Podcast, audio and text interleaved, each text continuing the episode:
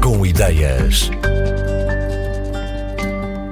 Esta é uma edição dedicada a mobiliário. A inovação desta marca, chamada Respiga, está na origem da madeira que usa. Em vez de vir do abate de árvores, é reaproveitada de resíduos urbanos ou de materiais retirados de edifícios em demolição. Um dos dinamizadores desta ideia é Rui Bispo, que explicou como o nome da marca está intimamente ligado ao seu conceito. O nome Respiga em si mesmo vem do conceito de respigar, que tem a ver com o aproveitamento dos grãos de trigo após as colheitas. Portanto, faziam as colheitas e depois sobravam, ficavam vários grãos no chão e as pessoas mais pobres, que não tinham recursos, aproveitavam esses grãos para se alimentar. E nós, no fundo, somos um bocado a respiga do século XXI, digamos assim, em vez de ser os grãos de trigo, apanhamos restos de madeira, metal, plástico, o que quer que seja. Eh, neste momento temos estado mais focados na madeira, madeira maciça, e a partir desses resíduos urbanos eh, eh, nós transformamos em peças de design, arte, mobiliário, enfim, o que for. Respigar é uma coisa, depois respiga é outra coisa que também tem a ver connosco. Na marcenaria há uma forma de encaixe entre as madeiras que se chama respiga nós aproveitamos e depois ainda por cima com o R e o R, re reciclar, recuperar, reutilizar, etc, etc, etc. A partir daí achamos que tinha tudo a ver o nome Respiga, com esses conceitos todos que eu acabei agora de falar.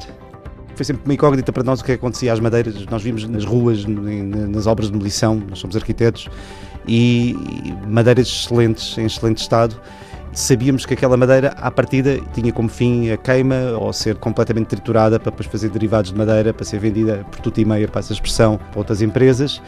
E começámos a ver que aquela madeira poderia ter um uso muito mais nobre. Quer dizer, no fundo, estamos a falar de madeiras que vêm das ex-colónias, muitas delas, que são hoje em dia madeiras raras e, e caras e, e que não estavam a ser devidamente utilizadas. E a partir daí, também de acordo com os conceitos da economia circular, da sustentabilidade, etc, etc, achámos que essa madeira podia ter um fim mais digno. E então, não fazer peças de mobiliário reutilizando essa madeira de alguma forma? Já não tem umidade, já não empena. Nós só trabalhamos com madeira maciça, evitamos derivados de madeira.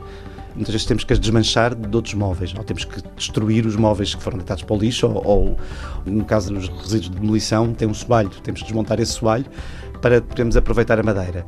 Depois, geralmente, é madeira que, que, vem sempre com ferragens metálicas, portanto, desde pregos, a puxadores, a dobradiças, para termos a certeza absoluta que aquilo saiu tudo. Tem que passar por um detector de metais para podermos ter a certeza absoluta que aquilo depois, ao passar nas máquinas, não vai estragar nenhuma lâmina ou nenhuma máquina. A partir daí já temos as madeiras num estado mais ou menos trabalhável. Depois há toda a parte de projeção do móvel. Hoje em dia é toda feita em computador, em AutoCAD depois, a partir daí, pegamos nas madeiras, elas vão para as máquinas. Geralmente, estas madeiras muitas vezes vêm com restos de tinta, restos de vernizes, com, com produtos que, não, que não, não, não, não têm que ficar. Portanto, tem que passar por máquinas próprias para poder limpar, até que ficam madeiras com um aspecto muito semelhante às que nós usamos no dia a dia.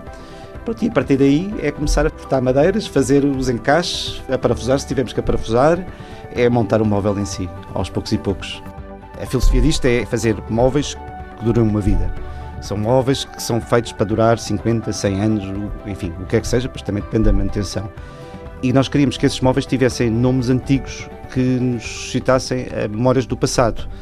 E daí os Ambrósios, daí os Felisbertos, daí, enfim, esses nomes todos que são nomes que nós, enfim, de alguma forma já não os vemos hoje em dia, mas sentimos algum carinho por serem do passado. É o nome do senhor da, da, da sei lá, da mercearia, da esquina, já velhinho, mas que nós temos bastante carinho por ele. É, portanto, queríamos, no fundo, transportar esse carinho para estes móveis, daí eh, darmos um pouco esses nomes. Relativamente às peças, epá, é um pouco de tudo. Aparadores, estantes, cómodas, iluminação, candeeiros altos, candeeiros baixos. Depende das encomendas que nós temos, o tipo de encomenda que é feito e às vezes também depende um bocado da nossa imaginação, do que é que nós queremos fazer. Às vezes vemos assim um conjunto de madeiras, é para o que é que nós podíamos fazer destas madeiras? Epá, estava um excelente aparador, então vamos fazer um aparador.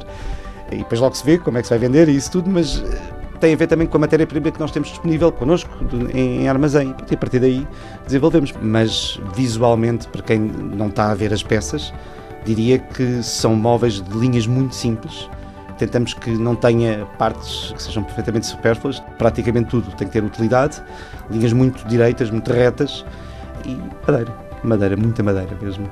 Para Rui Bispo, a madeira com que são feitos os móveis da Respiga tem qualidade superior. Ao contrário da madeira recente, a que é reaproveitada secou naturalmente ao longo de décadas, por vezes até durante mais de 100 anos. A Respiga foi até há pouco tempo uma empresa.